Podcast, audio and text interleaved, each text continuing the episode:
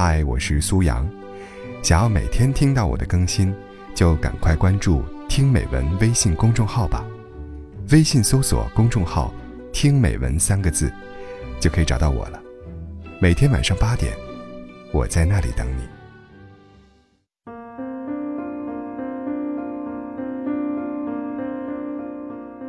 某次去欧洲的飞机上，邻座坐了一个女士。捧着一本厚厚的书，安静地阅读着，用余光扫了一眼，冯友兰的《中国哲学史》，这书我也有一套，绝佳的好书，足够艰深，偶尔遇上几段，需翻来覆去几遍，才能彻底通晓其意。说穿了，读这样的书，受益匪浅是真的，累也是真的。我在心里默默地判断了一下页数，这位女士应当是刚刚开始读前几章吧。随后倦意上头，拉好毯子，没多久就沉沉睡了过去。在我以各种奇怪的姿势睡了好几觉之后再醒来，那位女士还在读书。看了眼时间，她居然手不释卷，足足五六个小时，几乎值得肃然起敬了。我视力还算不错，至少可以看出阅读量。这么久，她大约读了不到十页。见我留意她，女士望过来，微微颔首。我睡不着了，索性搭话：“您很喜欢这本书吗？”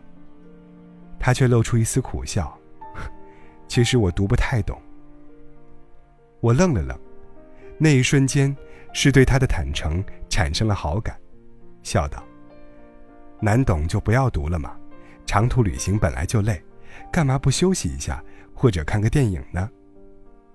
那怎么行？他摇摇头说：“我会很自责。”觉得浪费了时间。我好奇地问：“那您平时从来都不会在飞机上休息吗？”他皱着眉头说：“不会。坐飞机的时候，我要么读这些有深度的书，要么处理工作，从来不休息。”我接着说：“这样做会很开心吗？”他的肩膀垮下来，轻声叹了口气说：“ 也不会。其实我一点都不想看这些书。”我最想看故事会。我愣了愣，忍不住笑了出来。他也笑，真的，我是从小城镇考到北京来的。那年上京要坐整整一夜的火车，特别无聊。邻座的阿姨就借了我一本故事会，结果我一口气看完，觉得太有趣了，熬了一夜也不觉得困和累了。我说：“那不是挺好的吗？喜欢就看嘛。”坐飞机的时候，也可以买些类似的杂志翻一翻，打发时间，消除疲劳，多棒啊！他继续摇头说：“不行，读这些闲书，我也会觉得浪费了时间。从小母亲就教导我，要克制欲望，在有限的时间里做有用的事情，否则将来会后悔的。”这样啊，我说。大约是长途旅行的疲惫，瓦解了一个人的防线吧。他开始向我诉说起一些往事。他说，从小母亲就对他严格要求。三四岁的时候，小朋友们都在外面捉蝴蝶，他不想埋头写书法，就偷偷溜出去玩了一个下午。等到母亲回来发现了，狠狠责打了他。他哭着说：“我想出去玩嘛。”母亲说：“一个人想做什么就做什么，就会学坏的。”上了中学。他暗恋了一个男生，写到日记里，母亲发现了，再次大怒，撕坏了日记本，并警告他，大学毕业之前绝对不许谈恋爱。儿女情长，这都是最原始的冲动，太低级了。大学期间，他迷上了桥牌，还参加了桥牌社团，大家都觉得他非常有天赋，问他愿不愿意代表社团出去参赛，他考虑再三。最终还是拒绝了。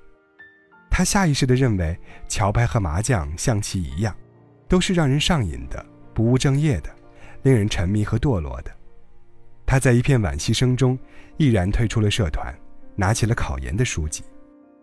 上班以后，他始终努力工作，却并未被加薪提干。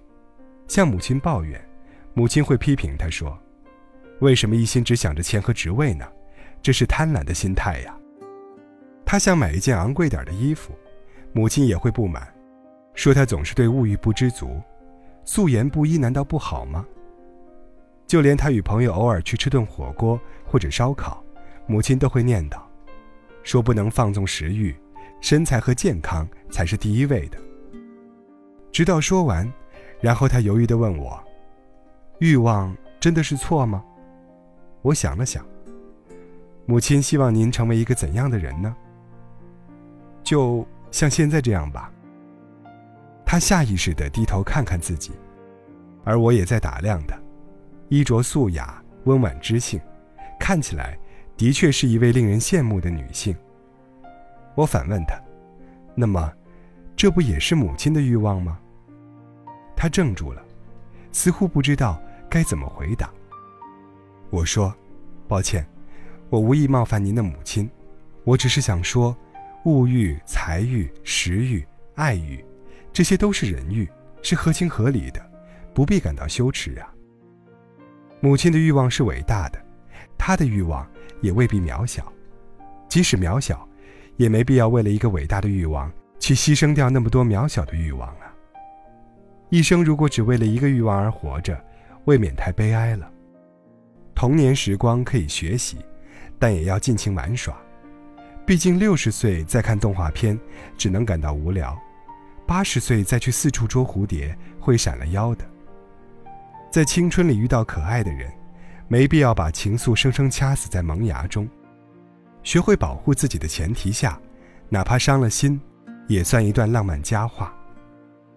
年轻大可好好打扮，一条红裙子，一双白凉鞋，一根漂亮的发带，吸引路人欣赏的目光。这是上天赋予少女的美好权利呀。至于努力工作，想要得到更好的待遇，那简直是天经地义呀。丰厚的物质可以带来足够的体面，食不果腹的人永远无法风度翩翩。再升华一点，这也是付出心血所得到的认可呀。只要不是烂赌，喜欢棋牌就去玩；只要不是滥情，感觉到了就表达；只要不是暴饮暴食，想吃什么就开动吧；只要不是盲目冒险，想要旅行就出发。这些绝对不是丢人。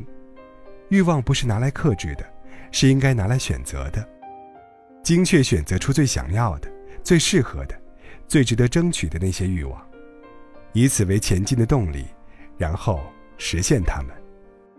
我想起早年间相识的一位小众歌手，他之所以会选择音乐，正因为上学时对课本毫无兴趣，每天只想弹琴唱歌，自然，没有人赞同这条路。父母打压，老师规劝，同学嘲笑，可他并没有放弃，反而越挫越勇。他说：“我所有的努力都源于心有不甘和不被允许。打拼多年，他终于做出自己的音乐工作室，有了不错的收入，只是还未被大众熟知。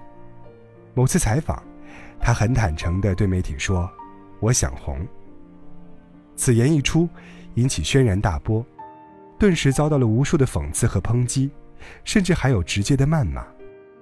想红，是多么含蓄的一件事啊！大家都要把追求我的音乐梦想挂在嘴边，这才算高雅。一个小歌手居然这样赤裸裸地说出来，简直是功利心太强的典型代表。是可忍，孰不可忍？不讨伐你，讨伐谁呀？可他为什么不能这样表达？所有走到聚光灯下的身影，大都在渴望一夜成名。成名，带来的不仅仅是金钱和名望，更重要的是，还有无数的认可和尊重。更多人可以分享自己辛苦制作出的曲目，有哪个创作者会对此无动于衷呢？只要不是通过拙劣手段上位，拒绝不良恶习，不会为粉丝带来坏的表率，通过玩命工作和优秀作品。打造出一个强大而光荣的自己，大方迎接鲜花与掌声。那么，有想红的欲望，又有什么错呢？为什么要苦苦压抑自己？能抗拒欲望是很了不起的事情吗？有能力满足欲望，还能控制不该有的欲望，这才是了不起的事情吧。邻座的女士听着这些话，出了神。我伸出手去，帮她轻轻合上那本。中国哲学史。我说：“不必勉强，试着享受一下，你会得到更多的。他看着我的眼睛，轻轻点了点头。那个下午，我们一起看了飞机上的一部喜剧电影，他笑不可抑。他说：“我很久没有这么开心了，下了飞机，我要把这部电影买来珍藏。”我说：“加上一本故事会。”我们一起大笑起来。相信聪明如他，未来会过得更好。一味的禁欲。那只是活着而已，懂得克制，也懂得适度的放纵，才算好好活着。在不曾违反道德与法规的前提下，任何你想拥有的，都不应感到无地自容。廖一梅说：“除了诱惑，我能抵挡一切；换另一个角度来说，除了欲望，我能克制一切。这才是有趣的潜台词啊！我们并非高僧。”也无法看破红尘，只想舒坦的活过这一世，不能随心所欲，也莫清心寡欲，不求轰轰烈烈，但求心满意足。